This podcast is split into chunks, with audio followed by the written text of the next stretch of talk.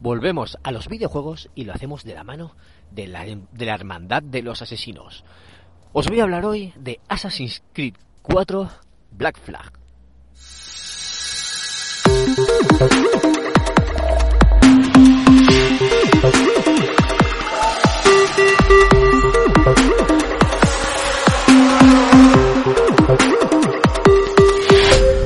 Hola, ¿qué tal, amigas y amigos del ocio? Bienvenidos a Ocio 2.0, vuestro podcast de recomendaciones sobre cines, series, videojuegos, tecnología, cómics.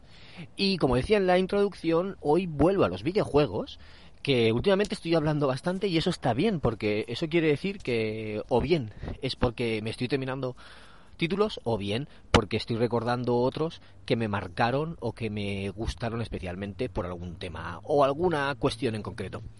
Hoy el caso es que me he terminado un juego y me hace especial ilusión, mmm, bueno, especial, me hace un poco más de ilusión porque eh, lo empecé hace años. Lo empecé en 2014. ¿Qué hace? ¿Ocho años? ¿Más o menos? ¿Más o menos? Pues sí. Eh, ¿Se puede decir que he tardado 8 años en pasarme el juego? ¿Que es el juego que más años he tardado en pasarme de la historia? Mm, no creo, porque si sumamos las horas de juego, yo creo que me darán unas 35 o así. No creo que me den más horas de juego. Eh, pero claro, en duración, con la pausa que hice, pues sí, se puede, se puede decir que he tardado 8 años en pasarme el Assassin's Creed. Eh, vaya exageración. Pero bueno, os explico por qué primero y luego os hablo del juego, ¿vale? El, lo empecé, eh, no me acuerdo del año que salió, pero sí que sé que lo compré un añito más tarde o dos, con, con una oferta para la Xbox 360. Y, y, lo estuve jugando bastante, me gustó, me gustaba mucho, y luego hablaré de él, y estuve jugando, pues le di bastante caña. Eh, fijaos que cuando miré el progreso, cuando lo dejé, llevaba un 56% del total. Que si ese 56% del total incluye secundarias y coleccionables, pues quiere decir que había pasado de la mitad de la historia, de la mitad del juego, que me quedaba pues poco, poco menos de la mitad. Y lo dejé porque, claro, era, era la 360 y en casa llegó una Play 4. Los Reyes Magos nos trajeron una PlayStation 4. ¿Y qué quiere decir eso? Pues que consola nueva, quieres probarla, te empiezan a llegar juegos. Eh, un, bueno, me, empiezan a llegar juegos. Me llegó con un juego que os hablaré.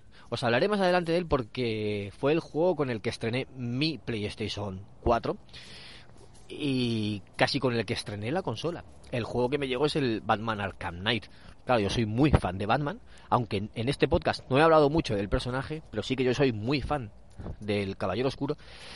Entonces pues lo dejé, lo dejé por este y luego después de del Batman llegó otro, luego llegó otro, luego llegó otro y empezaron a llegar títulos, nos mandaban para analizar para Game Elch y total que, que lo fui de, lo fui demorando. Y claro, pues ya llega un momento en que dices, después de haber estado jugando con una Play 4, me cuesta mucho volver a jugar a, a una 360. Principalmente porque tardaban en arrancar la consola. Y Play 4 me había acostumbrado a dejar en stand-by. Bueno, no quiero enrollarme, que me, que me desvío. Lo dejé. Lo dejé por unas cosas o por otras. ¿Y qué pasó?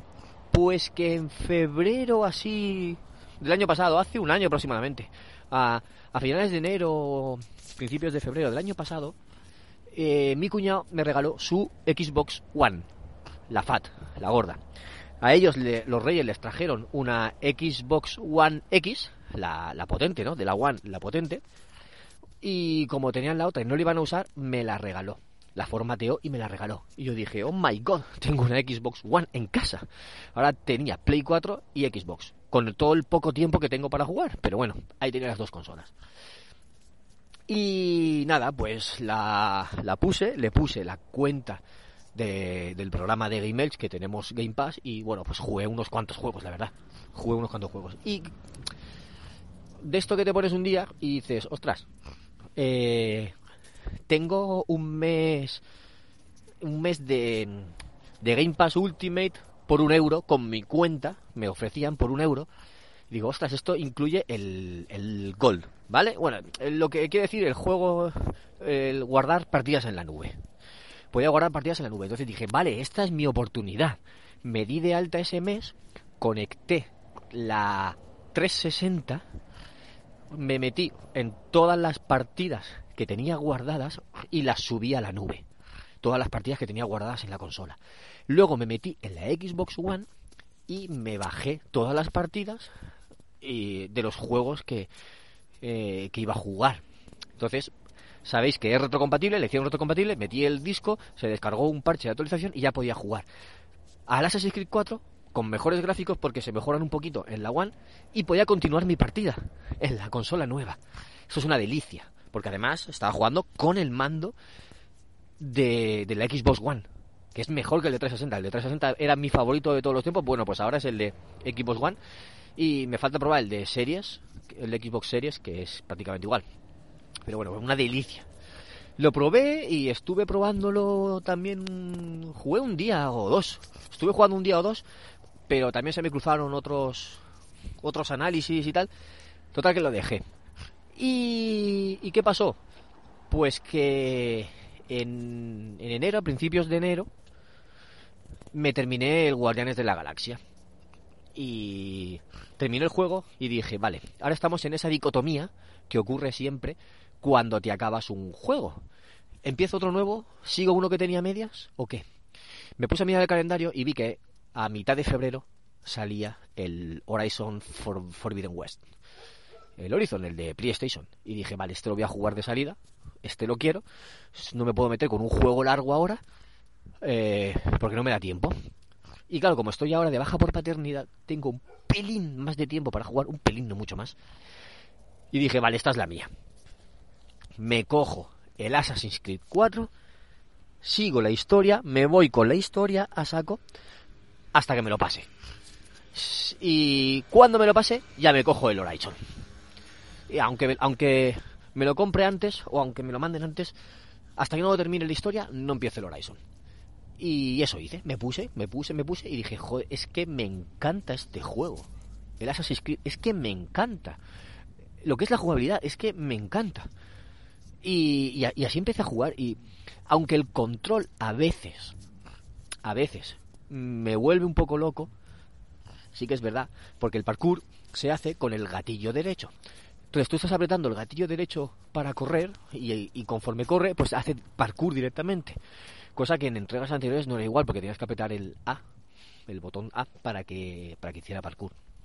Pero bueno, ¿qué pasa? Pues que a veces estoy corriendo y se me sube por vallas, o se me sube en el barco, se sube a los cañones, o se sube a, palos que hay por ahí, sin querer, sin que tú quieras. Bueno, al final vas controlando y vas, te, acostumbras y lo vas dirigiendo más hacia donde quieres. Pues si quieres por un camino, pues vas por en, medio del camino para que no se choque con obstáculos y no empiece a hacer parkour. Vale, salvada esta pequeña, este pequeño inconveniente, me puse a, continuar la historia, como decía, y me puse pues bastante a saco. Pero, pero ¿qué ocurre? Pues que este juego me parece tan divertido de jugar y me recuerda tanto a mi favorito que era el Assassin's Creed 2 o el Hermandad. Me recuerda tanto que lo que me apetecía era en una ciudad, bueno, en cada ciudad de las que visitas ahí en las en, en el Caribe, cada isla, eh, te pone, pues tiene, no sé, cinco cofres, tres fragmentos del Animus, un, dos atalayas y no sé qué. ¿no? Es, es como un, un listado rápido. Pues yo necesitaba, o me apetecía, completar todo ese listado pequeñito. Y así, lo, así lo hice. Algunos ya los tenía completados y otros, pues conforme llegaba, venga, no, eso lo tengo que completar y luego sigo con la, con la misión principal. Y me puse a hacer eso, pero porque me apetecía, realmente me llamaba. Me, me gustaba mucho hacer eso porque te salen los iconos en el mapa, tú vas, los recoges y continúas. Y entonces ese pequeño toque que tengo de completismo, eh, pues me lo, me, lo, me, lo quito en parte, así, completando al menos las ciudades. No lo voy a hacer todo en el juego, porque es una locura. Es, es, enorme, el, mapa es enorme, encima vas con barco, las distancias son gigantes y, y es casi imposible eh, completarlo entero. Porque además hay misiones secundarias, hay contratos de asesino, etcétera. Y no lo voy a hacer todo pero sí que mi objetivo es eh, conseguir el mayor número posible de, cofres del tesoro y de, y de fragmentos del Animus. Total, que me estoy alargando hoy mucho sin analizar el juego, pero es que mm, me apetecía mucho hablar de él, me apetecía hablar de esto, y por eso lo estoy contando de esta forma tan, tan diferente como he hecho otras veces. No os hablo de jugabilidad, no os hablo de mecánicas, porque es un juego que ya todo el mundo que juega videojuegos lo conoce, sabe lo que es un Assassin's Creed y sabe qué consiste, que es eh, completar misiones de que tienes que ir eliminando objetivos y además tienes coleccionables, mm, cientos de miles de coleccionables, en un mundo abierto que tú vas haciéndolo conforme puedas. Esa es, esa es la, la base de Assassin's Creed. Pues claro, yo fui a la misión principal, no me acordaba de casi nada de lo que había jugado hace ocho años, imaginaos. no me acordaba de casi nada. Pero yo seguí, yo seguí, yo seguí, yo seguí. Algún personaje que salía me acordaba bien, bien y me decía, este me ha traicionado, tienes que ir a matarlo. Y yo decía, ¿por qué? O sea, es que no sé ni quién es, no me acuerdo, me da igual. Realmente me daba igual. Fui a hacer las misiones y ya está. Y me dediqué a eso. Hice las misiones, fui haciéndolas, fui haciéndolas, llegué a una que dije, uy, esta tiene pinta de ser de las últimas misiones, no sé si será ya la última o no, al final terminó y, y completé el juego y dije, ah, pues mira, me he pasado la historia. ¿Me ha importado la historia? No, porque realmente no. Recordad que si no lo conocéis este juego, eres un pirata, eh, Edward, Edward Kenway, es un pirata que se enfrenta, que hay un, enemigo, se enfrenta a él, lo mata, le roba, le roba la ropa, que es un, que resulta que era un asesino, le roba la ropa de asesino, y entonces lo suplanta de alguna forma. Y no se sabe por qué, tiene vista de águila, pues se supone que solo los descendientes de no sé quién tienen la vista de águila, pero él la tiene. ¿Por qué? No lo sabemos. ¿Estaba predestinado a ser un asesino? Puede ser, no lo sabemos, pero bueno, da igual. Eso no importa. Porque lo que hice fue terminar la historia, completar las misiones que me decían, tienes que ir a ese y matar a este, tienes que ir a este sitio y matar a este. Y, y me lo pasaba bien jugando, me lo pasaba bien, y entonces no me preocupaba de nada más. Hay gente que se ha quejado mucho de este juego porque tiene demasiado barco. Hay muchas misiones de barco, tienes que ir mucho navegando. Bueno, una vez que vas completando el mapa, puedes hacer viaje rápido. Entonces yo usé el viaje rápido todo lo que podía. Tengo que ir aquí ahí, pues cojo viaje rápido y ese trocito que me queda, pues barco. Eh, evitaba los conflictos cuando podía. Si había alguna misión que te obligaba, misión principal que te obligaba a hacer un enfrentamiento de barcos, pues lo hacía. Si no, lo hacía cuando me apetecía. Capturaba barcos para tenerlos en mi flota, a veces para reparar el mío mm, o para bajar el nivel de, de se busca. Lo hacía más o menos cuando me apetecía. Realmente no he, no he notado que se abusara mucho tanto del barco. Yo principalmente iba por tierra. Iba por tierra, me desplazaba por las islas y cogía los coleccionables. Y luego me iba al barco y cuando tenía que irme a otro sitio, viaje rápido y ahí estaba. Y los trocitos de barco pequeños. Y así lo he disfrutado mucho. De verdad, lo he disfrutado mucho. El combate se podría mejorar porque claro, este combate es anterior al Batman Arkham Asylum, creo. Y si no es, si no es anterior, es muy posterior y no está tan influenciado. Eh, eh, se parece un poquito porque ese es uno de los mejores combates que he visto. Eh, no está mal. Vas practicando y no está mal. Puedes vencer a todos de forma fácil. Y, y es eso. Disfruté yendo en el barco, escuchando a los a los marineros, a los piratas, cómo cantaban las salomas eh, cogiendo los coleccionables, completando las misiones y, ya está. Y me lo he pasado muy bien, pero muy, muy, muy bien. Tanto que lo he disfrutado mucho. Y tanto que voy a seguir cogiendo coleccionables hasta que tenga el juego, el nuevo, en mis manos. Sí, sí, yo voy a seguir. ¿Qué sale? La semana que viene, el viernes. Bueno, pues hasta el viernes, lo que juegue, seguiré jugando a este. Hasta que, hasta que llegue. Luego, ya una vez coja el otro, ya sé que no lo voy a volver a jugar.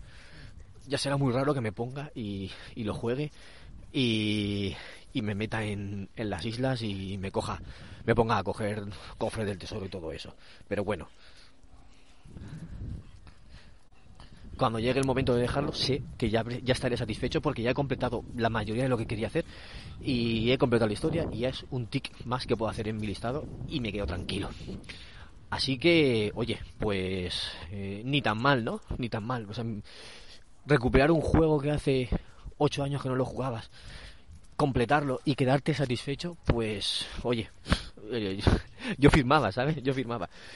Eh, tengo muchos juegos a, a, la espera y no voy a poder terminarlos todos. Tengo que terminar este audio porque me quedo sin tiempo, sin el, en el límite de 15 minutos. Me he enrollado mucho y así que nada, me despido y creo que no da tiempo ni a poner la sintonía de salida. Así que despido aquí el programa y nos escuchamos en otro episodio de Ocio 2.0.